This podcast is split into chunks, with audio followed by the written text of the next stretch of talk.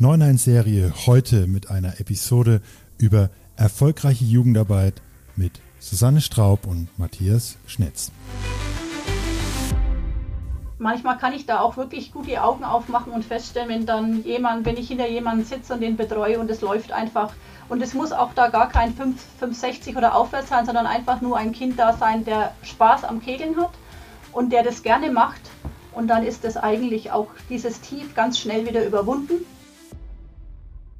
Wir bereiten uns dann vor, wenn die Kids auf die Kegelbahn kommen, ähm, dann ist erstmal das Schwarzlicht an, das Disco-Licht läuft und dann ist erstmal natürlich der Aha-Effekt erstmal riesengroß. Wir sprechen da von Kids äh, zwischen, ich sag mal, zwischen sieben und elf Jahren. Und da zieht sowas natürlich schon. Also die sehen erstmal unten diese ganzen Lichter. Ähm, das schaut natürlich schon klasse aus. Die Zukunft gehört der Jugend und ja, zahlreiche Zitate, Floskeln kann man da bemühen, aber es ist die Wahrheit. Es wird viel darüber gesprochen, dass Kegeln ausstirbt. Ähm, Kegler kontern, Kegeln lebt. Und es gibt zahlreiche Beispiele, die zeigen, wie Kegeln lebt und vor allem, wie jung Kegeln lebt. Ich möchte bei 9.1 Serie jetzt regelmäßig über erfolgreiche Beispiele für Jugendarbeit sprechen und damit starte ich heute mit Susanne Straub von Gutholz Lauf und Matthias Schnetz von Viktoria Fürth. Also, legen wir los. Neuner in Serie. Der erste Kegel-Podcast mit Sebastian Ruska. Grüß dich, Matthias. Schön, dass du dir die Zeit nimmst. Sebastian, Servus, gerne, danke. Ja, erfolgreiche Jugendarbeit. Ihr lebt das in Mittelfranken, ähm, Susanne und du. Ähm, wir starten die Episode mit dir und im zweiten Teil kommt dann Susi dazu. Bleiben wir kurz bei dir und deiner Person. Viele kennen dich. Ähm, für die wenigen, die dich nicht kennen, ähm, kurze Vorstellung. Du warst ja auch selber mal Nationalspieler, also international unterwegs, bist mit deinem Heimatverein Viktoria Fürth in die Bundesliga aufgestiegen und jetzt versuchst du eben diesen Verein, diesen Verein wieder äh, mit Leben zu füllen, mit der erfolgreichen Jugendarbeit. Ähm, aber eins haben wir leider festgestellt oder wissen viele, du kegelst nicht mehr. Warum? Was ist los? Ja, ähm, der Rücken, der macht eigentlich schon seit vielen Jahren eben diese Probleme, etliche Bandscheiben-OPs die mich trotzdem nie vom Kegeln abhalten konnten. Der Weg auf die Kegelbahn äh, war dann doch immer so das Ziel. Aber vor drei Jahren die letzte Bandscheiben-OP, dann auch mit Schrauben im Rücken, die haben dann das endgültige Aus der eigenen Kegelkarriere gefordert. Und dann sucht man sich eben andere Dinge. Und das ist eben im Jugendbereich, im Trainerbereich, ja, so das Ziel. Würdest du sagen, dass äh, du auf dem richtigen Weg, dass ihr auf dem richtigen Weg seid, dass dieses Ziel bis jetzt erfolgreich ja, umgesetzt ist? Ähm, wir machen da nicht allzu lang Jugendarbeit. Da kommen wir vielleicht noch in unserer Episode drauf zu sprechen. Ähm, wir machen das Ganze jetzt so seit drei, vier Jahren. Aber was sich in diesen drei, vier Jahren jetzt dann doch eigentlich schon so rauskristallisiert ist, ist der richtige Weg. Ähm, aber den Weg hat man einfach sehr lange auch verschlafen und ja, wir hoffen, dass dieser Weg jetzt dann so weitergeht. Ich habe dich im Vorfeld gefragt, du bist seit 1996, glaubst du zumindest ungefähr, bei der Victoria, bist selber durch die Eltern dazugekommen, ähm, feierst bald ein 30-jähriges Jubiläum dort. Ähm, warum hat man das vorher verschlafen? Woran hat es damals gelegen? Also ich glaube, ähm, die Wurzeln sind in der damaligen erfolgreichen Jugendarbeit versteckt. Ähm, wenn ich so zurückdenke, war das im Jahr 2000, war mein letztes Jugendjahr und war auch das letzte Jugendjahr von einem Jens Meyer, von einem Thomas Bauer und auch von einem Martin Wiegel. Mit diesen Jugendlichen waren wir damals die Vereinsjugendmannschaft vom Verein für der Sportkegler waren damals auch äh, bayerischer Meister und fuhren nach Berlin zur deutschen Jugendmeisterschaft und aus diesem, ich nenne es mal Grundstock, ähm, ist dann der Erfolg der Victoria dann entstanden, der dann natürlich noch mehrere Faktoren hat, ähm, was man da noch alles geleistet hat. Aber durch diese Jugend ist dann eigentlich dieser damalige Erfolg erstmal zustande gekommen. Und dann schwamm man irgendwie auf einer Erfolgswelle, auch noch mit sehr vielen anderen Jugendlichen und Jugendspielern aus der Region hier und hat irgendwie so diese eigene Jugendarbeit komplett vernachlässigt, weil man war ja erfolgreich, man hat ja Erfolge gefeiert, Aufstiege, wie du schon sagtest, bis in die Bundesliga rauf, was natürlich nicht alles in zwei, drei Jahren erfolgte. Das war ein Weg, glaube ich, von knapp, knapp acht, neun oder zehn Jahren, bis man dann im Oberhaus ankam. Aber da hatten wir eben, glaube ich, das, ja, ich sag mal, die Jugendarbeit komplett vernachlässigt in dieser Zeit. Hat da vielleicht jemand gefehlt wie du, der sich da mehr oder weniger auch drauf fokussieren kann, weil er eben nicht mehr selbst kegeln kann? Ganz genau, das ist es. Sobald, äh, so, sobald du immer noch selbst aktiv bist und auch in einer bestimmten Kategorie spielen möchtest und auch, ja, ich sag mal, hochklassig kegeln möchtest, ähm, hast du natürlich dein eigenes Training und das dann noch mit der Jugendarbeit zu verbinden, aber an einer bestimmten Liga ist es natürlich schwer, sowas zu vereinbaren. Sprechen wir mal über den Ist-Stand. Lassen die Vergangenheit ein bisschen hinter uns. Ich denke, ähm, ihr habt daraus gelernt, beziehungsweise du äh, wirst versuchen, dies, diese Fehler nicht wieder zu holen, nicht zu wiederholen. Wie ist denn der aktuelle Stand bei eurer Jugend? Ähm, nehmen uns doch mal mit hin. Wie sieht es da gerade bei euch aus? Also derzeit sind bei uns im Jugendtraining sieben Jugendliche und worauf ich eigentlich sehr stolz drauf bin, ähm, es sind bis auf meine Tochter alles ähm, ich nenne es jetzt mal, ja, Auswärtige. Also haben keinen Kegelhintergrund, haben keine Kegeleltern. Also das ist wirklich eine reine Jugend, die aufgrund von Schulprojekten oder Ferienprojekten hier derzeit bei uns ja, sind. Du sprichst es an, die Familie spielt im Kegel nach wie vor eine große Rolle. Ähm, du kannst ein Lied davon singen, ich auch. Ähm, irgendwie hat man aber das Gefühl, dass das äh, alleine nicht mehr reicht. Ähm, wie seid ihr denn zu diesen auswärtigen Kindern gekommen? Also Angefangen haben wir über, über Schulprojekte ähm, mit Schulen in der Region, was vielleicht auch ein bisschen so das Problem, äh, ich nenne es jetzt mal bei uns in Fürth, äh, als Großstadt ist. Du hast doch 120.000 Einwohner und das Sportangebot oder Freizeitangebot, wie man es nennen möchte, ist natürlich riesengroß und die Kinder stehen natürlich nicht Schlange und sagen, juhu, endlich kegeln, sondern du musst die irgendwo abholen. Und ähm, da kommen diese Schulprojekte, das war damals Sport nach eins, hat sich dieses Projekt ähm, genannt. Und dann kannst du mit Schulen, ähm, die waren die Schulkinder dann per Bus auf die Kegelbahn gebracht, gehört auch zur Schulzeit dazu oder auch Sport nach eins war das damals. Das war im Rahmen dieser Nachmittagsschule bei dieser einen Schule. Und dann ähm, hast du diese Kinder mal da und ob sie dann hängen bleiben, ist natürlich so die zweite Frage.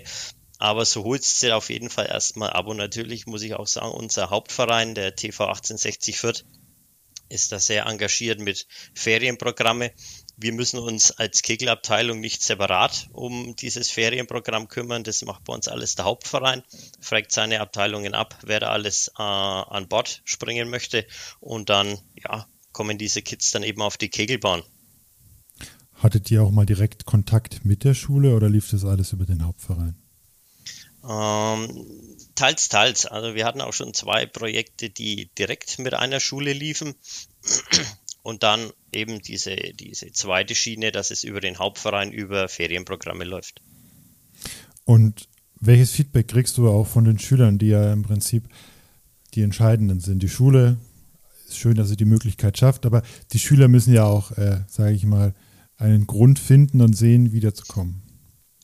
Also im Grunde ist es natürlich so, äh, wir bereiten uns dann vor, wenn die Kids auf die Kegelbahn kommen, ähm, dann ist erstmal das Schwarzlicht an, das Disco-Licht läuft und dann ist erstmal natürlich der Aha-Effekt erstmal riesengroß. Wir sprechen da von Kids äh, zwischen, ich sag mal, zwischen sieben und elf Jahren. Und da zieht sowas natürlich schon. Also die sehen erstmal unten diese ganzen Lichter. Ähm, das schaut natürlich schon klasse aus. Dann, wenn dann das Training beginnt, werden erstmal die normalen Lichter angemacht und dann, oh, schade. Aber man möchte ja natürlich auch dann das Trainieren anfangen und den Kindern auch diesen Sport zeigen, dass der nicht nur, ich sag mal, mit Disco-Kegeln zu verbinden ist, sondern dass da wirklich Leistungssport dahinter ist. Ja, und dann, ja, im Grunde sind sie alle begeistert, auch nach der Frage, wer schon mal auf Kegelbahnen war. Da kommt eigentlich von jedem Kind der Daumen hoch oder Finger hoch. Er war schon mal auf einer Kegelbahn, aber fand halt den Weg nie mehr dahin. Jetzt sind ja ein paar Jugendliche hängen geblieben. Ähm, haben die auch mal zu dir gesagt, warum sie wiederkommen, warum sie wiedergekommen sind? Ähm, ich würde mal so sagen, Kegeln ist immer in der Anfangsphase unheimlich schwer für Kinder. Ähm, wenn ich jetzt sage, der Erfolg oder was da hinten passiert mit der Kugel. Es laufen natürlich auch sehr viele Kugeln, gerade im Kindesalter natürlich erstmal rechts oder links in die Rinne, war Nuller und dann fehlt natürlich so dieser Erfolg, das Aha-Erlebnis, als wie beim Fußball. Ich nehme einen Ball, schießt den aufs Tor, vielleicht steht auch gar kein Torwart drin, der Ball ist im Tor, das Kind hat ein Erlebnis, das ist klasse. Aber wo wir auch da entgegenwirken auf unserer neuen Anlage, die wir ja auch seit sieben Jahren haben. Ich richte die Bahn für alle möglichen jugendlichen Veranstaltungen komplett her. Also, dass die auch, wenn sie mal wirklich die Gasse treffen, dass es dann auch ein Neuner wird und die Kids dann sich freuen drüber. Cool, Neuner auch schon im ersten Training oder im ersten Versuch. Und das ist dann auch das, wo man die, die Kids dann sofort begeistern kann für sowas die Begeisterung ist das eine.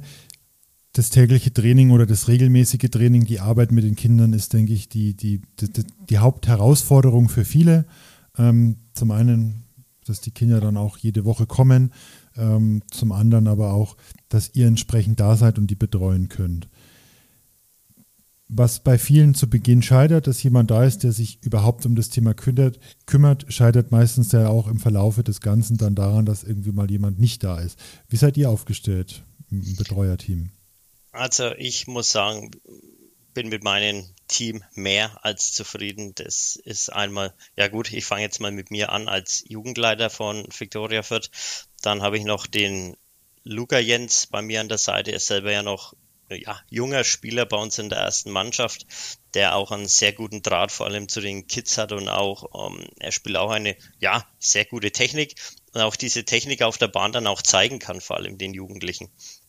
Dann haben wir noch unseren, ich nenne ihn mal unseren Opa, den den Franz Czerny, spielt bei uns in der zweiten Mannschaft und gerade solche Leute sind unheimlich wichtig. Ähm, die sind da, wenn du sie brauchst. Sie fahren die Kids heim, holen die Kids ab, bringen die Kids zum Treffpunkt. Er ist da mit Leib und Seele und mit Herz und Seele dabei. Gerade solche Leute sind unheimlich wichtig. Und dann hast du noch den Background, wo ich meinen Vater noch mit dazu nehme, der immer da ist, wenn es brennt. Und auch selbst unser Vorstand, der Uwe Fleischmann. Ähm, wenn wir Not am Mann haben, springt er mit ein. Also da muss ich sagen, bin ich sehr zufrieden und ich konnte für die nächste Saison noch den den Jens Luger, seinem Vater, den Werner Luger noch ähm, für uns gewinnen. Der hat gesagt, Mensch, das ist cool, was ihr macht, äh, tolle Sache. Und das ist natürlich eine super Sache, wenn du solche Leute im Team hast. Jetzt hast du Namen genannt, ähm, allen voran dich, Bundesliga, Nationalspieler Jens, der äh, Bayernliga Jugendauswahl gespielt hat, sein Papa, der ja auch entsprechend dort als Betreuer tätig war. Ähm, welche Rolle spielen denn so Erfolge in eurer Arbeit? Ähm, blöd gesagt, erwähnt ihr die? Nehmt ihr die Kinder da auch mal mit, gedanklich? Zeigt ihr denen was, um sie auch zu motivieren? Ja, na klar. Ähm, es ist natürlich immer eine coole Sache, wenn du selbst auch was vorweisen kannst. Oder wenn du sagst, Mensch, schaut mal, Kids, das könnt ihr erreichen, das ist möglich, sowas. Das ist eine tolle Sache, wenn du mal in der Landesauswahl und dann ja sogar vielleicht in der Nationalauswahl spielen kannst und dass das bei uns derzeit im Kegelsport auch sehr schnell gehen kann, sowas. Ähm, das motiviert dann natürlich schon und wenn dann auch dann wirklich mal die, die erste Einladung zu so einem Sichtungslehrgang kommt, ja, dann ist natürlich schon das Leuchten in die Augen zu sehen. Äh, das ist natürlich schon eine tolle Sache, wo man auch ja, bis ich damit prahlen kann, würde ich jetzt, oder vielleicht nicht prahlen, aber einfach zu zeigen, Mensch, da kann man was erreichen, tut was dafür, echt gut. Wie sieht denn eure Trainingsarbeit so aus, so ein typisches Training unter der Woche? Um, ähm, also wir haben derzeit Freitag unseren Jugendkegel, also Jugendtrainingstag. da kommen die Kids, äh, ich sag mal 20 Minuten Minimum vor ja, Start auf der Bahn vorbei.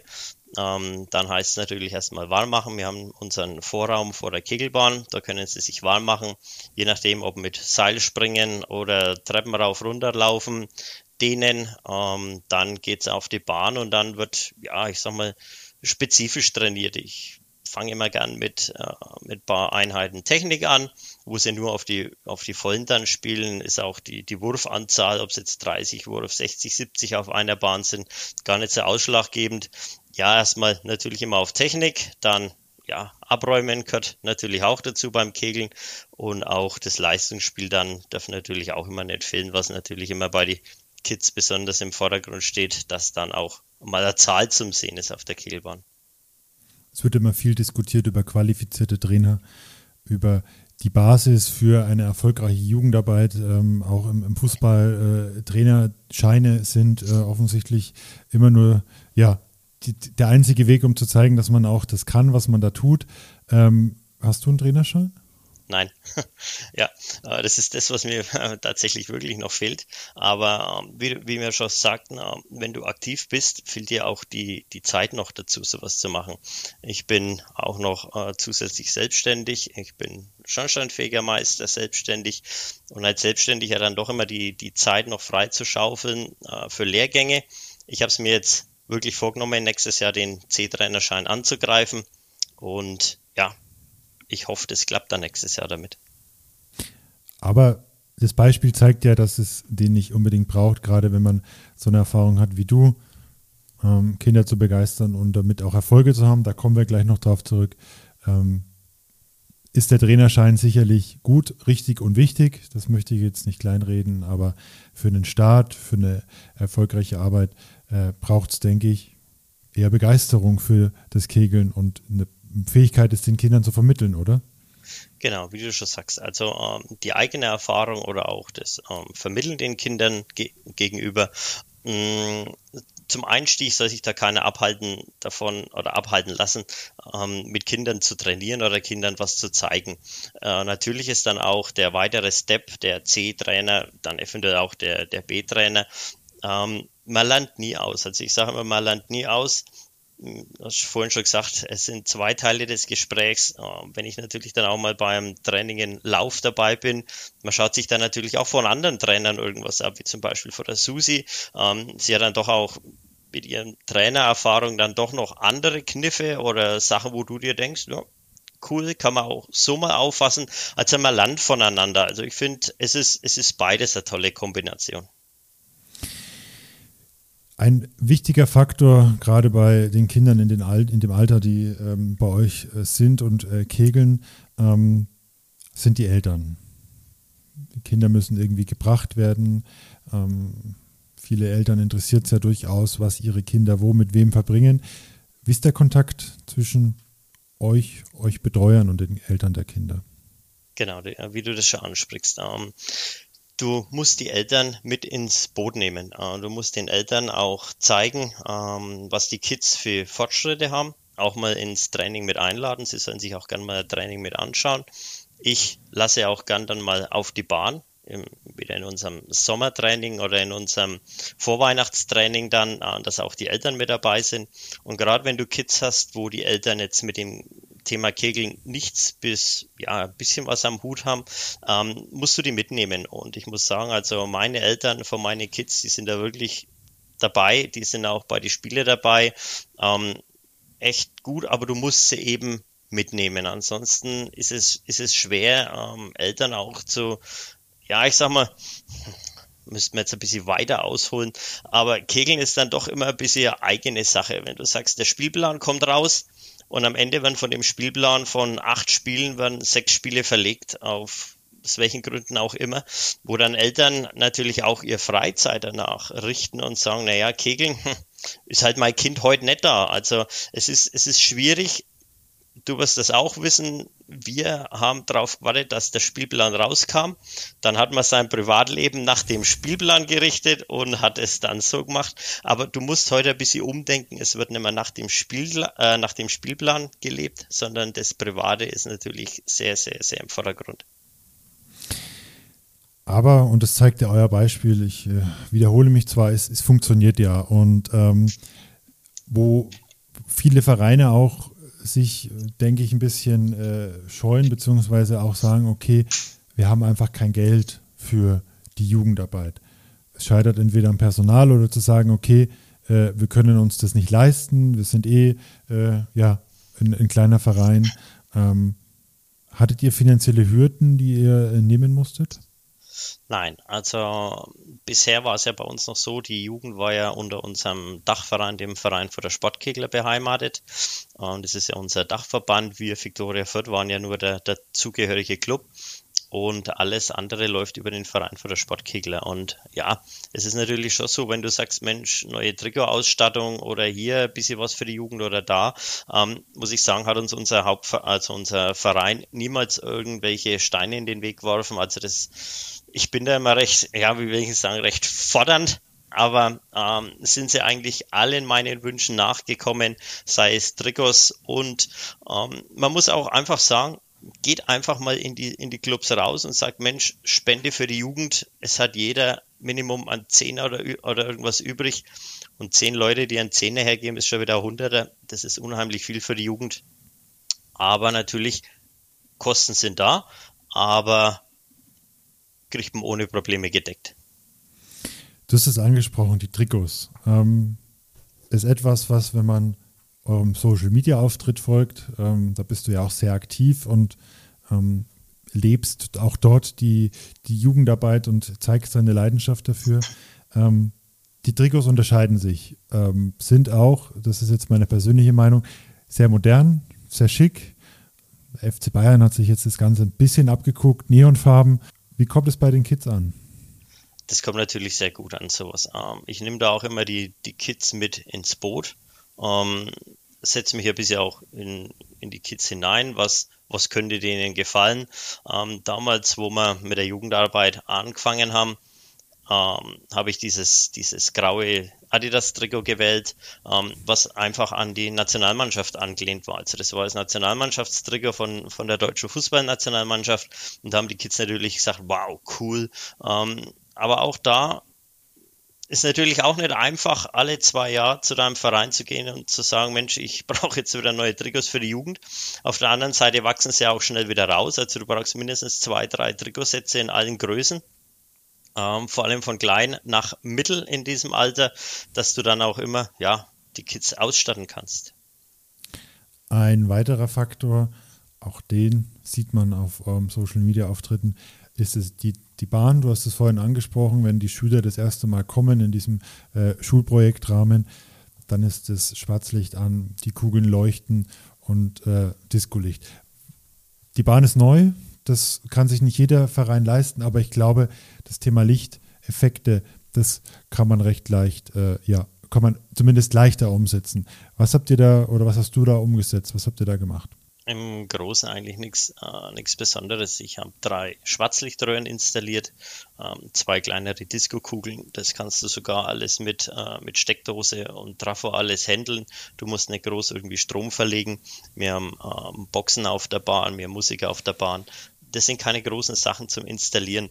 Ähm, das ist natürlich erstmal so der, der Eyecatcher und schon sind die Kinder ein bisschen begeisterter dafür, als wie man vielleicht sagt, Mensch, ach, die Bahn, dunkles Holz irgendwo, Keller, gut, wir sind auch im Keller unten. Ich glaube, viele Bahnen sind im Keller unten, aber man muss einfach dieses, dieses Modrige einfach beiseite legen und einfach ein bisschen was machen, dass die Bahn einfach freundlicher aussieht, dass die Kids gern darunter gehen, dass vor allem auch die, die Eltern sehen, wow, cool, das könnte ja sogar Sport sein und von dem her, ja, einfach was dafür tun ein bisschen.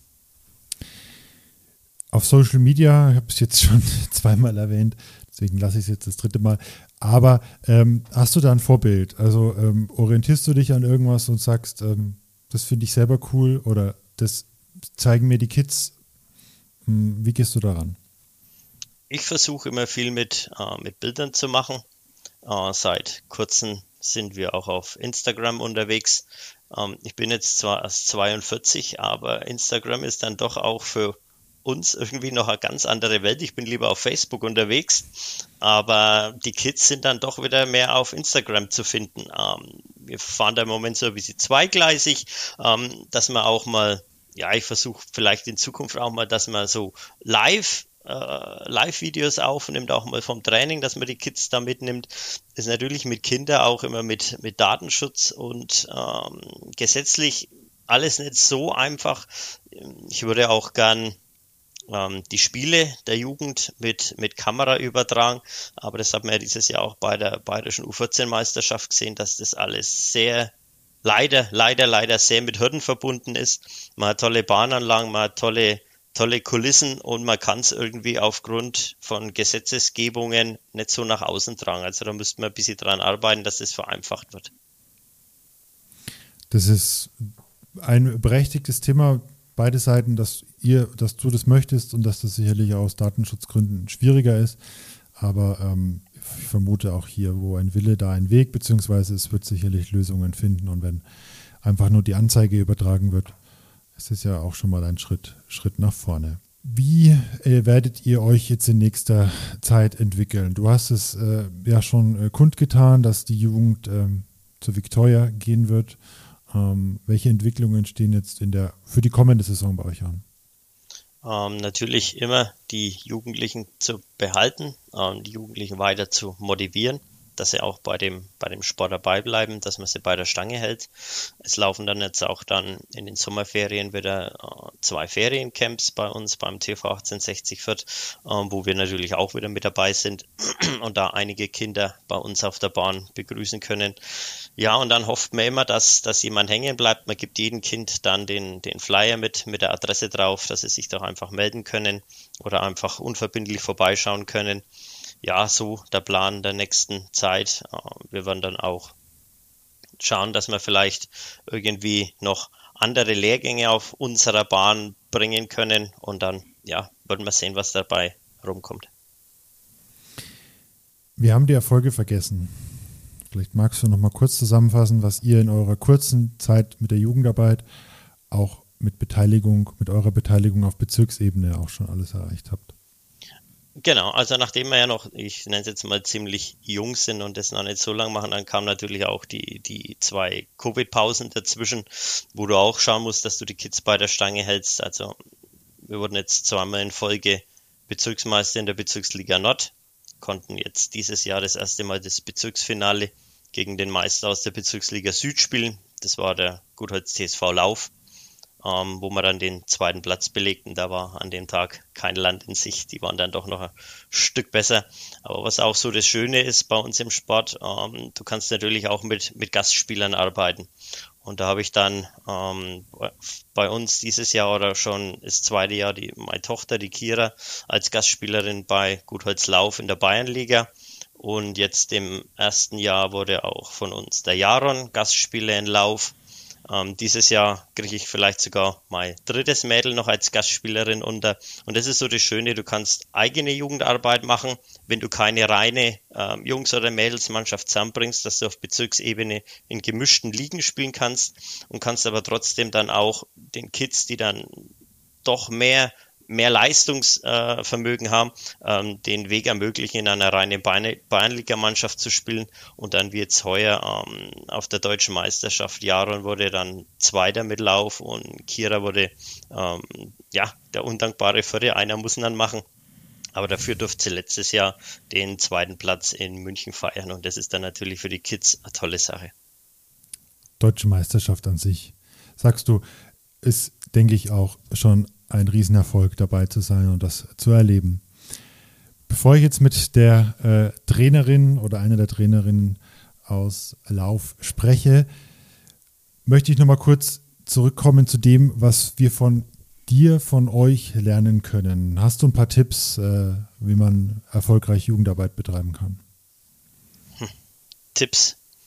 Ähm, auf jeden Fall erstmal, ja, schauen, dass du die Kids irgendwie auf die Bahn bringst. Ähm, geht auf Schulen zu, geht bei euch, je nachdem, ob es Stadt ist oder Gemeinde ist. Bei Stadt ist es immer schwieriger. Ähm, einfach mal auf die Schulen zugehen und fragen, ob sie ähm, Kooperationen machen, ob sie Sport nach eins anbieten, ob es vielleicht sogar während der Schulzeit möglich ist, gibt's auch.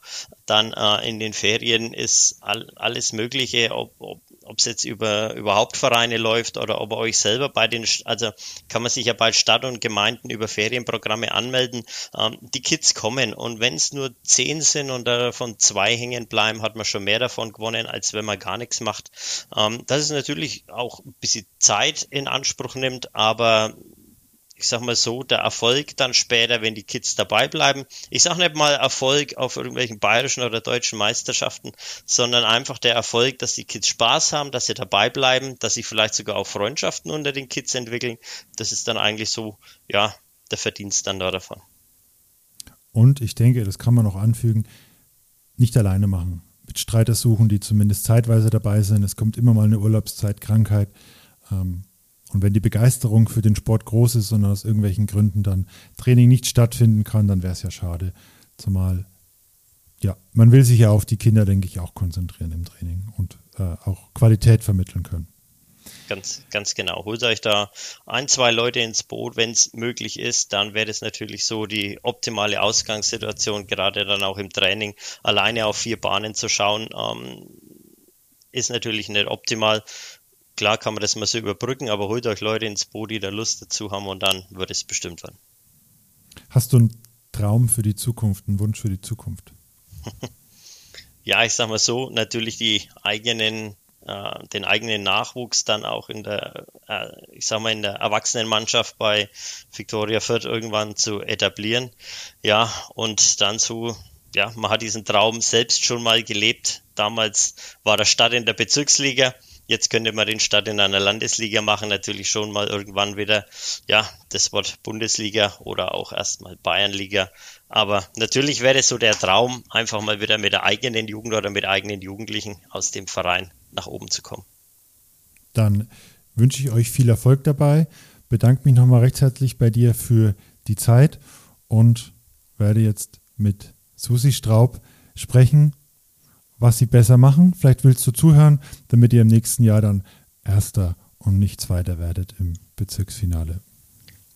Sebastian, ich bedanke mich auch bei dir für die Zeit, für die Aufnahme. Es ist fast schon ein Katzensprung von Fürth nach Lauf.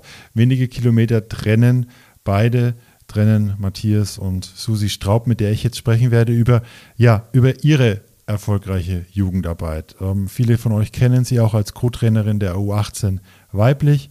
Ähm, das hat äh, sicherlich auch einen Einfluss auf ihre Jugendarbeit, welche das ist und vor allem, wie sie zu der großen Zahl an Jugendlichen, immerhin 26 Jugendlichen, gekommen sind. Das wird sie mir jetzt verraten. Hallo Susi. Hallo Sebastian. Freut mich, dass du dir Zeit nimmst und uns teilhaben lässt, auch an eurem ja, erfolgreichen Beispiel, wie Jugendarbeit im Verein, im Club gelingen kann. Ähm, Matthias hat fast ein bisschen traurig gesagt, dass er, äh, dass seinem Spieler nur zweiten, den zweiten Platz gemacht haben im Bezirksfinale. Ähm, ihr seid aber trotzdem gut befreundet, glaube ich, oder? Ja, ja, sehr. Sonst würde da vieles gar nicht laufen. Tatsächlich äh, funktioniert da sehr viel. Ähm, er hat es angedeutet und auch erwähnt. Äh, Gastspielerinnen sind von ihm bei euch. Aber das ist nur ein kleiner Teil eurer Jugendarbeit. Ihr habt auch viel erreicht in den letzten Jahren und ähm, die ist schon sehr viele Jahre mit dir verbunden, die Jugendarbeit. Wie lange machst du denn das Ganze schon? Ich mache mittlerweile fast 30 Jahre Jugendarbeit. Und seit ein paar, äh, ja, seit einer kurzen Zeit bist du auch schon international aktiv. Du bist auch als Co-Trainerin bei der U18 weiblich im Einsatz. Wie kam denn das zustande? Also für mich sehr überraschend. Ähm, der Olli, Scholler hat mich darauf angesprochen, dass jemand für den Co-Trainer eben gesucht wurde, weil die Margit Welker ausgestiegen ist und die Anke dementsprechend nach oben gerutscht ist. Ähm, dann hat er mit der Anke gesprochen und wen sie sich denn vorstellen kann. Und da ist unter anderem auch mein Name gefallen. Und dann ist dieses Gespräch einfach mal so am, ganz, am Anfang ganz locker entstanden. Und ich habe mir das dann nochmal überlegt und habe gedacht, naja gut, eigentlich ist Nationalmannschaft ja auch nicht wirklich was anderes wie im Verein. Auf deutlich höherem Niveau natürlich, aber ansonsten ist es ja eigentlich auch nichts anderes. Und ich hätte es mir schon gut vorstellen können. Dann habe ich mit der Anke gesprochen, sie mit mir und dann haben wir festgestellt, okay, wir probieren es einfach mal zusammen.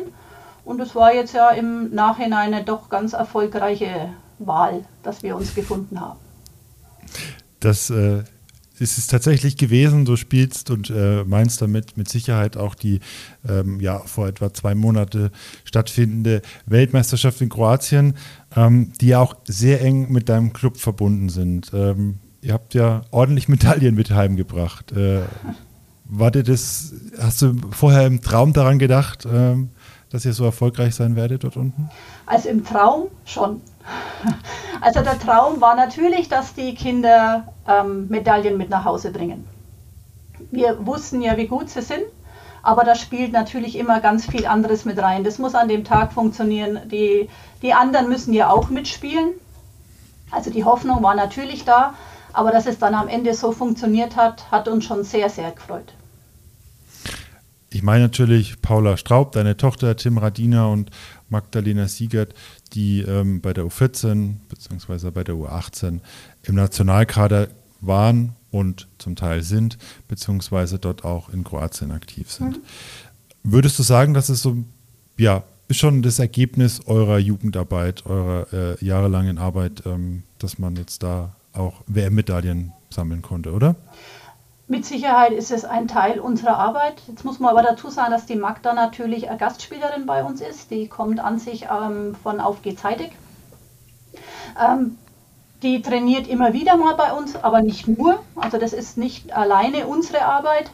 Ähm, der Tim und die Paula sind, also die Paula ist ein absolutes Laufergewächs und der Tim ähm, hat früher oder seinen Anfang ja auch in Nürnberg gehabt und ist in der U14 zu uns gewechselt. Die Nürnberger Vergangenheit spiegelt sich noch im Namen eures Vereins wieder. Gutholz 1923 TSV Lauf ist äh, ja dein, dein Verein, in dem du seit Jahren aktiv bist. Ähm, wie ist denn so der aktuelle Stand bei euch in der Jugendarbeit? Wie viele Jugendliche seid ihr, wie viele Betreuer? Ähm, und welchen Stellenwert hat es vor allem im Verein?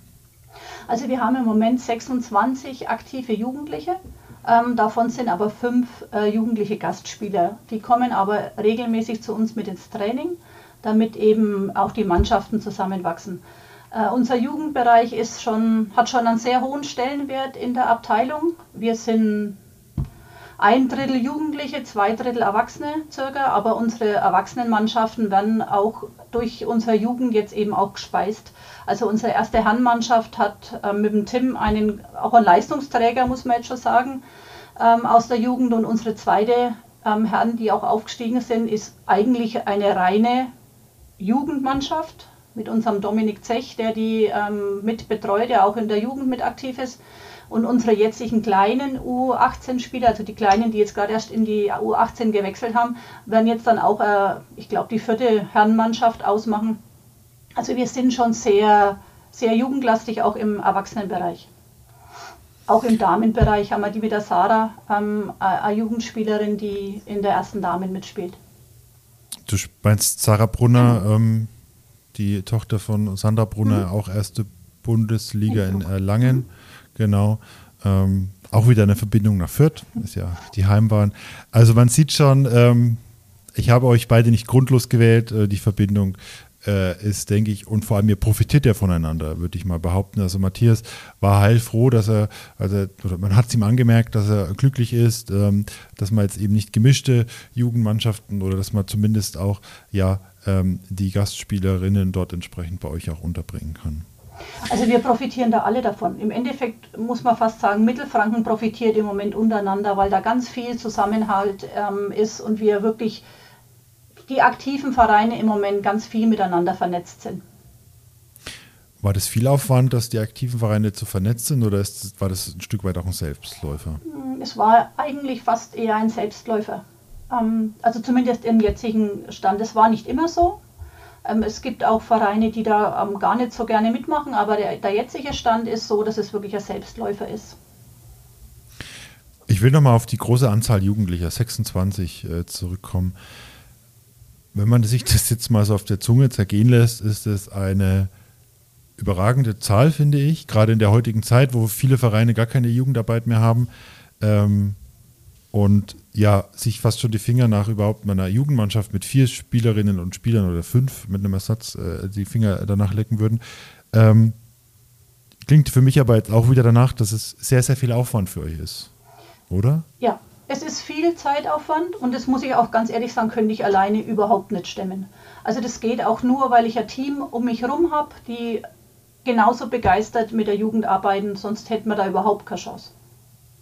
Wie sieht denn dein Team aus? Also ähm, wir haben die Barbara Fritsch, die kennen vielleicht zumindest in Mittelfranken, kennen sie ganz viele. Die ist äh, die Bezirkslehrerin und auch für die Jugend zuständig. Ähm, die spielt bei uns in der ersten Frauenmannschaft und übernimmt auch die U18 äh, Bayernliga, die weibliche, mit mir zusammen. Ähm, der Matthias Schnetz macht die U14 ähm, weiblich auch in der Bayernliga. Dann der Dominik Zech, von dem ich schon gesprochen habe, der macht unsere großen U18-Jungs mit.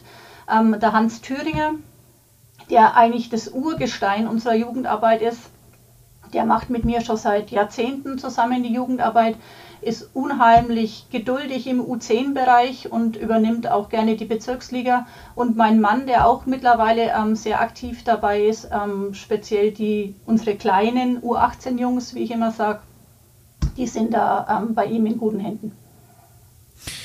Du hast jetzt ein paar Namen genannt ähm, und vor allem auch äh, mit äh, ja, Dominik, glaube ich, auch einen jüngeren mhm. äh, Betreuer.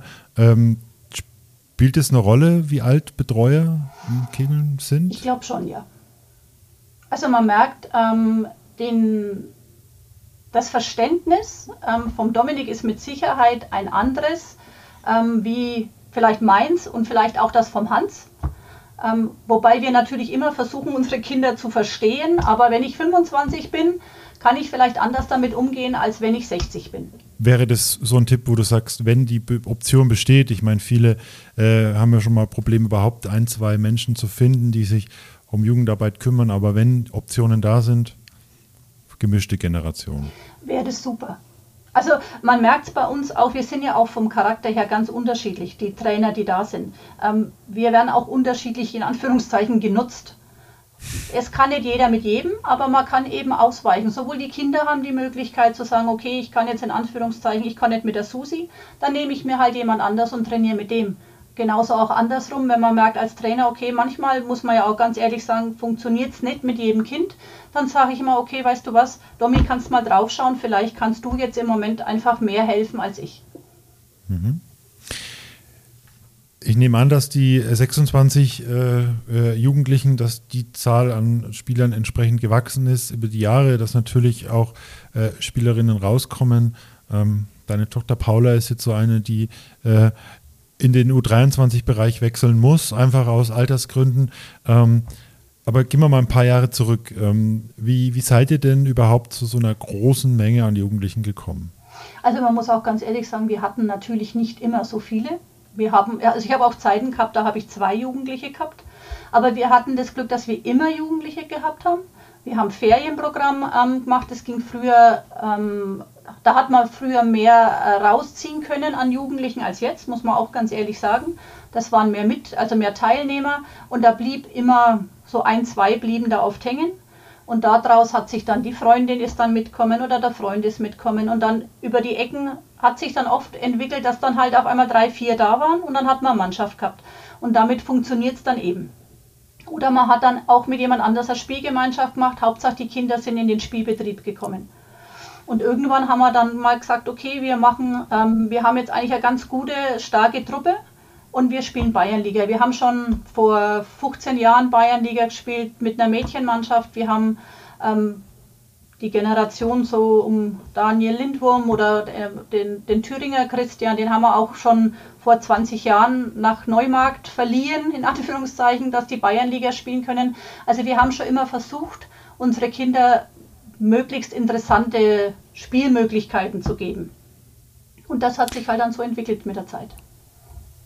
Und wer den ersten Teil der Episode gehört hat, das erlebt ja Matthias gerade auch in Fürth. Ähm, versucht seinen Spielerinnen eben durch dieses Gastspielrecht auch entsprechend bei euch dann ja, äh, attraktive Möglichkeiten zu bieten, auch sich zu präsentieren, auch in Richtung Bezirkskader, Landeskader, um da eben auch zu zeigen, dass es schnell funktioniert. Ähm, wie sieht denn so ein Training, so eine Trainingswoche bei euch aus? Wo finden, wann finden die 26 äh, Spielerinnen und Spieler Platz auf der Kegelbahn? Also früher hatten wir immer Freitagstraining, ähm, aber so seit drei Jahren kommen wir da absolut an unsere Kapazitätsgrenzen. Wir haben das äh, Training dann von drei, also früher hatten wir von drei bis 18 Uhr immer Freitagstraining. Das haben wir dann auf 14 Uhr ähm, verlängert, weil der Hans eben die Möglichkeit hatte, um 14 Uhr schon auf der Bahn zu sein. Ähm, reicht auch jetzt nicht mehr und jetzt haben wir dann für die letzte Saison die U18 und die U14 getrennt. Im Moment trainiert die U18 am Dienstag, die U14 am Freitag. Müssen wir jetzt aber auch wieder ummodeln, weil wir jetzt eben wieder einige in die neue Altersklasse haben wechseln lassen müssen, in Anführungszeichen. Ähm, jetzt funktioniert es nicht mehr so, aber wir werden jetzt dann wahrscheinlich trotzdem die zwei Trainingstage beibehalten und einfach neu aufteilen. Die Trainingstage des Trainingsprogramms ist das eine, ähm, die Spiele sicherlich das andere. Ähm, Gibt es da auch äh, einen Tipp, wo ihr sagt, ähm, so kriegt man alles irgendwie unter einen Hut? Du kannst dich ja schlecht zerteilen. Ja, da kann ich ehrlich gesagt, im Moment kämpfe ich mit der neuen Saison. Wir wissen noch nicht ganz genau, wie wir es machen. Deswegen kann ich jetzt auch nicht wirklich gute Tipps geben. Wir haben jetzt gerade erst die Spielpläne für die Bayernliga bekommen und haben jetzt schon ab und zu mal die Hände über den Kopf zusammengeschlagen, weil es ähm, so drei, vier Termine gibt, wo wir noch nicht ganz genau wissen, wie wir das lösen. Wir haben im Moment vier Bayernliga-Mannschaften im Spielbetrieb und zwei Bezirksliga-Mannschaften. Da, da kommt man schon an seine Grenzen, ähm, zumal ich eigentlich auch noch selber kegeln will, aber das jetzt schon nach hinten stelle, weil wir halt ähm, mit Sonntagsspielen kollidiert es einfach mit der Jugend. Ähm, deswegen bin ich ganz froh, dass wir sieben Damen sind und ich da aussteigen kann. Aber die Barbara zum Beispiel ist ja genauso dabei oder auch die Sarah. Also wir müssen ähm, irgendwie unsere Lösungen finden.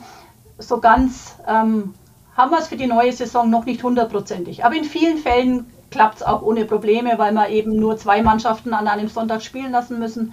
Da kriegen wir es hin. Jetzt ist Bayernliga, und das äh, weiß ich auch aus eigener Erfahrung, ähm, ist, sind viele Fahrten, sind weite Fahrten dabei. Ähm, es ist viel Aufwand dahinter. Ähm, Aufwand ist zwangsläufig immer irgendwie Geld ähm, und äh, das Geld fehlt den Vereinen in der Regel. Ähm, das ist bei euch jetzt sicherlich äh, viel und extrem und ihr habt natürlich auch äh, durch die, die, die, die, die Erfolge beziehungsweise durch das Niveau, auf dem ihr spielt, sicherlich auch ähm, attraktivere Möglichkeiten über Sponsoren etc. das zu machen, aber das haben kleine Vereine nicht. Ähm, hattet ihr mal einen Punkt, wo es auch im Verein darum ging, okay, Jugendarbeit, Jugend, ja, schön und gut, aber ähm, finanziell wird es schwierig? Ähm, ja. Also uns, äh, wir finanzieren uns eigentlich selber. Es hat mal geheißen, wir können ähm, die Fahrten abrechnen über die Abteilung. Das tun wir eigentlich gar nicht, weil das gar nicht möglich wäre. Ähm, wir sind im Endeffekt auch ein kleiner Verein und wirklich viel Sponsoring haben wir gar nicht. Also wir haben für die deutsche Meisterschaften, da haben wir jetzt ein bisschen Geld einsammeln können von kleineren Firmen und ein bisschen Unterstützung, aber für die laufende äh, Saison finanzieren wir uns im Endeffekt selber. Also das ist, da ist viel Herzblut dabei und viel Begeisterung und im Endeffekt bringen wir unser Geld selber mit, dass wir das finanzieren können. Das ist die Begeisterung für die Jugend, aber ansonsten jemand anders greift uns jetzt da nicht wirklich groß unter die Arme. Wie gesagt, die deutsche Meisterschaft, da haben wir einige ähm, Sponsoren gehabt, aber für die laufende Saison nicht. Heißt über Privatfahrten, ähm, genau. dass äh, jeder quasi seinen, mhm. seinen Beitrag selber trägt. Mhm. Okay. Ich habe es anfangs erwähnt, ähm, du hast ja eine besondere Rolle. Du ähm, bildest einerseits Jugendliche aus und darfst sie in gewisser Weise dann auch äh, in die Nationalmannschaft berufen. Ähm, das ist, sage ich mal, jetzt ein, ein, ein positiver Punkt, ähm, den, den du mitbringst. Ähm, Gibt es weitere Punkte, die deine Aufgabe oder deine Arbeit als Clubtrainerin beeinflussen, dadurch, dass du Nationaltrainerin bist? Also bei uns im Verein, natürlich wissen die, dass ich äh, Co-Nationaltrainerin bin, aber eigentlich ähm, interessiert es wirklich keinen, weil das ja nicht meine Aufgabe im Verein ist. Da bin ich die Susi, die mir die Kinder ganz normal trainiert. Und da ist egal, ob ich ab und zu mal diese Adlerjacke anhab oder eben nicht. Ähm, in Bezug auf meine Tochter habe ich die Situation sogar ganz schwierig empfunden, ähm, weil es einfach der gleiche Name ist. Da war ich sehr froh, dass die Paula vor mir in der Nationalmannschaft war. ähm, und sich da hat schon beweisen können und dass da eben auch nie die Diskussion aufgekommen ist, die ist in der Nationalmannschaft, weil die Mama dabei ist, sondern eigentlich war es andersrum, die Mama ist dabei, weil die Tochter in der Nationalmannschaft war oder immer noch ist, aber jetzt eben die in der anderen Altersklasse. Du sprichst es an, deine Tochter, wir haben es vorhin auch gesagt, Tim Radina, äh, Magdalena, sind ähm, ja mittlerweile Weltmeister, beziehungsweise zumindest Platzierte. Ähm, Magda hat ja äh, Silber, mhm. genau, Silber mitgebracht. Ähm, beeinflusst es auch so ein bisschen, ich könnte mir vorstellen, dass es äh, einen positiven Effekt auf die Arbeit mit den anderen Jugendlichen hat. Also das auf jeden Fall. Ich meine, die sind, also unsere, ähm, unsere Jugendlichen sind schon enorm stolz drauf, dass sie ähm, zwei Weltmeister in der, äh, im Verein haben. Ähm, die Paula wenn, hat auch letztes Jahr zum Beispiel bei unseren U10 manchmal mitbetreut. Ähm, die haben das schon auch begriffen und auch gewusst und die waren dann natürlich schon stolz, dass die Paula sie betreut. Und der Tim ist genauso im männlichen Bereich jemand, also der, der läuft schon auch ähm, als Vorbild für unsere U18 ähm, und was auch einen ganz guten Konkurrenzkampf ein bisschen auslöst, weil sie natürlich schon auch versuchen, ähm, da hinzukommen. Wir haben ja auch noch andere gute U18-Spieler. Und was man merkt, ist, dass ähm, also im weiblichen Bereich schon vielleicht sieht es schon ein bisschen, dass ich in dieser Nationalmannschaft mitarbeite, weil man einfach versucht, vielleicht ähm, als Gastspieler zumindest mal bei uns zu landen und zu schauen, was machen die. Vielleicht machen die ja auch gar nicht so viel anders ähm, als im eigenen Verein. Und ich glaube, das kann die Kinder, die dann kommen, mit Sicherheit weiterbringen. Das Thema Kooperation, Gastspielrechte, wie, wie, wie geht man damit um? Also wie habt ihr euch angeboten? Wurdet ihr angesprochen? Wie ist es damals zustande gekommen? Ähm, teils, teils. Also wir haben ähm, zum Beispiel die jetzige ähm, Gastspielerin, ähm, die Celine Krenz, habe ich persönlich angesprochen am Bezirksvergleich letztes Jahr, weil wir ja wussten, wir kriegen ähm, nächstes Jahr oder in dieser Saison jetzt eine U18 und haben immer ein bisschen geliebäugelt mit einer U18 weiblich zu ähm, spielen. Und die habe ich angesprochen, weil ich ja auch im Bezirk Mittelfranken ähm, arbeite, ob sie nicht Lust hat, bei uns ähm, in der Bayernliga zu spielen. Das war aber sogar, bevor die ganze Weltmeisterschaft äh, gelaufen ist. Also das hat jetzt mit, dem, mit den Medaillen nichts zu tun, aber die ähm, hat sich dann auch begeistern können dafür und hat gesagt, sie würde gerne einfach mal Bayernliga spielen. Ähm, in der U18, glaube ich, ist der Kontakt gerade vom Tim schon etwas, was, äh, was zieht, wo jemand Interesse hat, ähm, Gastspieler vielleicht zu sein. Und in der, U, äh, äh, in der U14 weiblich, das sind eigentlich jetzt keine neuen. Da ist die Kira Schnetz dabei, die war aber auch schon letztes Jahr mit dabei. Die bringt aber jetzt die Malis mit, ähm, auch aus Fürth die einfach zusammen jetzt bei uns spielen. Das hat jetzt aber, denke ich, weniger was mit der Nationalmannschaft zu tun, sondern einfach aus der Verbindung, die wir vorher schon hatten. Wir kriegen jetzt aber zum Beispiel die ähm, Olivia Herzog, die hat den Verein jetzt gewechselt und damit das mit den Gastspielrechten nicht zu viel wird. Ähm, und da ist mit Sicherheit auch da was, dass da einfach Interesse bei der U14 weiblich ist, um da noch einmal weiterzukommen und auf die Deutsche vielleicht kommen zu können. Jetzt läuft es bei euch sehr gut. Ähm, du hattest auch erwähnt, dass ihr Phasen hattet, wo es nicht so gut lief. Ähm, es gibt sicherlich auch Momente, gerade wenn äh, der Kalender sehr voll ist, wo man vielleicht auch ein bisschen zweifelt daran. Ähm, wie gehst du in solchen Situationen mit ja, Zweifel an dem, was ihr da in, auf die Beine gestellt habt, um? Also ich habe ganz häufig so im Januar eine Tiefphase. Ähm, da muss ich immer ein bisschen an mir arbeiten und sagen, okay, ich mache das total gern und ich habe viel Spaß mit den Kindern, was ich ja auch wirklich habe. Ähm, aber das ist der erste Punkt, wo dann einfach unheimlich viele Termine gleichzeitig aufploppen und man eigentlich nie ein Wochenende frei hat. Und dann muss ich mich manchmal wirklich wieder so auf das besinnen, warum ich da bin, warum ich das mache. Und manchmal kann ich da auch wirklich gut die Augen aufmachen und feststellen, wenn dann jemand, wenn ich hinter jemanden sitze und den betreue und es läuft einfach. Und es muss auch da gar kein 5, 560 oder aufwärts sein, sondern einfach nur ein Kind da sein, der Spaß am Kegeln hat und der das gerne macht. Und dann ist das eigentlich auch dieses Tief ganz schnell wieder überwunden. Und dann machen wir wieder weiter. Und dann sind wir im Mai auf der Deutschen und dann sitzt du da und dann denkst du dir schon oft, okay, das ist der Grund, warum ich hier bin. Die Kinder lachen und haben Spaß und du kämpfst mit denen durch die, durch die Bahnen manchmal. Ähm, manchmal ist es auch ein bisschen ein Kampf, aber du, ähm, du siehst einfach, die, die sind unheimlich stolz auf das, was sie da machen. Und so einen kleinen Anteil hast du auch gehabt und dann bist du, also ich bin dann auf meine Kinder immer immens stolz, weil ich es eine wahnsinnige Leistung finde, was die dann da draußen liefern. Ihr habt im Trainerteam, ähm, zum einen hast du die Altersstruktur angesprochen, dass ihr äh, ja auch äh, mit einem jüngeren Betreuer entsprechend da auch eine, eine, ja, eine andere Verbindung herbekommt.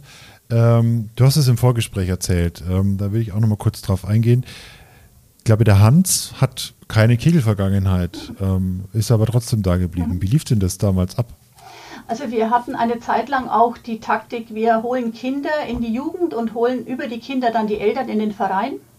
Ähm, das war beim Hans im Endeffekt auch so.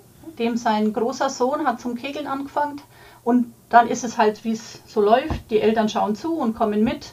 Der, ähm, Matthias hat auch noch einen kleineren Bruder, der sich immer, also ich erinnere mich da noch, wie heute, wie der gesagt hat, also ich kegel nie. Und mittlerweile kegelt der Christian, ähm, ich glaube auch seit 25 Jahren, mit einer wahnsinnigen Begeisterung.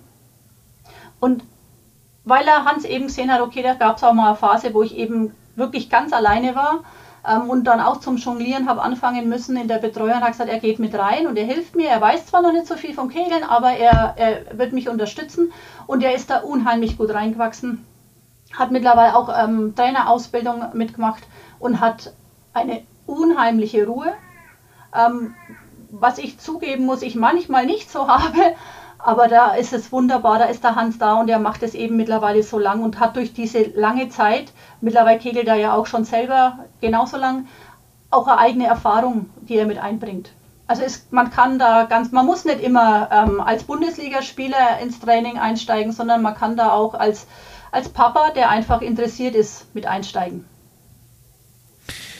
Jetzt sind wir schon an dem Punkt, ähm, wo ich ja dich fragen möchte, was man von euch lernen kann. Also Hans kann man, denke ich, jetzt nicht äh, kopieren, aber zumindest versuchen über äh, die Kinder, äh, oft läuft es ja andersrum, über die Eltern kommen die Kinder, aber diesmal auch versuchen, Eltern ranzuholen und vor allem auch, das, das, das zeigt ja, denke ich, auch das Beispiel, die Eltern ein Stück weit auch dafür zu begeistern und nicht zu vergessen, das haben wir mit Matthias auch besprochen, ähm, dass man da entsprechend ja auch äh, die Eltern mit abholen muss. Aber was könnte man von euch noch lernen? Ich weiß nicht, ob man von uns wirklich so viel lernen kann, aber was wir auf jeden Fall haben, und es geht durch alle Betreuer durch, ist die Begeisterung für die Jugendarbeit. Und die Bereitschaft, einfach auch viel Zeit zu opfern, ist jetzt eigentlich das falsche Wort, weil wir opfern die Zeit ja nicht, aber diese Zeit aufzubringen ähm, und da zu sein. Also wir sind ja nicht nur Kegeltrainer, wir sind ja oft noch ganz viel mehr. Wir hören uns ja auch manchmal ähm, die Geschichten an, die, die notwendig sind, wenn es in der Schule mal nicht gut läuft oder wenn irgendwelche anderen Probleme da sind, die, die kommen ja auch ab und zu an uns ran. Wir müssen, wir haben extrem viel verschiedene ähm, Jugendcharaktere, mit denen man umgehen muss. Also man, man muss eine gewisse Flexibilität haben, man muss eine, ein gewisses Verständnis haben und ich glaube, dann funktioniert das auch. Und man muss das Glück haben, dass man einfach mal eine, ein, zwei Jugendliche hat, mit denen man starten kann. Da gehört schon auch manchmal ein bisschen Glück dazu. Hast du einen Wunsch für die Zukunft, wenn du auf die Jugendarbeit bei euch im Club guckst?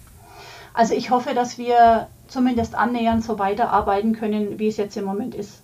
Ähm, wir haben auch Corona gemerkt. Wir haben in Corona zwar keine Kinder verloren. Wir haben uns da sehr bemüht, dass wir alle ähm, an der Stange halten haben können, aber wir haben in dieser Zeit keine neuen dazu bekommen.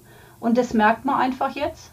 Ähm, wir haben eine kleine Lücke jetzt zwischen der U, also wir haben dieses Jahr zum Beispiel keine U14 männlich, weil wir einfach ähm, nicht genügend Kinder haben und auch erst wieder Anfänger haben, die reinkommen müssen. Aber wir haben wieder Anfänger. Wir haben die U10 wieder bestückt, wir haben die U14 wieder, zumindest Spieler da. Ähm, und dass es eben so weitergeht. Wenn du Jugendliche hast, dann tust dich sehr viel leichter, wieder neue zu, ähm, zu holen, weil einfach in der Jugend, im Jugendtraining immer ein bisschen was los ist. Das macht die ganze Sache natürlich viel leichter und dieses Loch, dass dann irgendwo mal keine da sind, das dürfen wir gar nicht erst einmal einreißen lassen. Man muss immer gucken, dass das einigermaßen weitergeht. Und jetzt hast du ein Stück weit ja auch die äh, nationale Entwicklung ähm, jetzt nicht in der Hand, aber kannst die in, in gewisser Weise mit beeinflussen. Ähm, glaubst du, dass der Abwärtstrend im, im Kegeln aufzuhalten ist? Ich hoffe. Aber das ähm, hängt natürlich nicht nur an einem Verein. Ähm, es müssten sich mehr bereit erklären, in diesen Jugendbereich reinzugehen. Und das ist eben genau das Problem. Es kostet Zeit und es kostet es kostet Sonntage, aber es schenkt halt auch so unheimlich viel. Also ich bin, ich würde es ja nicht 30 Jahre lang machen, wenn mir das keinen Spaß und nichts zurückgeben würde. Und das ist was, was man sich einfach mal trauen muss und einfach mal probieren. Und dann, glaube ich, kann man von, dem, von der Droge Jugend gar nicht genug haben. Und dann funktioniert es auch. Es müssen einfach wieder genug Leute sich finden, die diese Arbeit übernehmen wollen. Und da krankt es, glaube ich, im Moment dann hoffen wir, das mit der Droge fand ich ein schönes Schlusswort, dann hoffen wir, dass ich mit der Episode, dass äh, du und auch Matthias ein Stück weit ein paar Impulse geben können, ähm, wie man äh, ja Jugendliche bekommt und wie man dann auch, wenn man die Jugendlichen hat, äh, mit denen arbeiten sollte, was man äh, bearbeiten, beachten sollte, damit es funktionieren kann. Natürlich ist das alles keine Garantie, aber ihr beide seid für mich ein sehr gutes Beispiel, wie es gelingen kann und vor allem, was auch die Leidenschaft am Kegeln und vor allem an der Drogejugend ähm, ja, bewirken können. Vielen, vielen Dank, Susi, für deine Zeit, für deine Worte und ähm, danke auch für euch beim, fürs Zuhören. Wir hören uns bald wieder und Susi, dir alles Gute für die Zukunft, dass die nächste Saison auf jeden Fall nicht so schlimm wird, wie sie aktuell aussieht. Ich danke dir. Schlimm wird sie auf keinen Fall. Neuner in Serie. Der erste Kegel-Podcast mit Sebastian Ruska.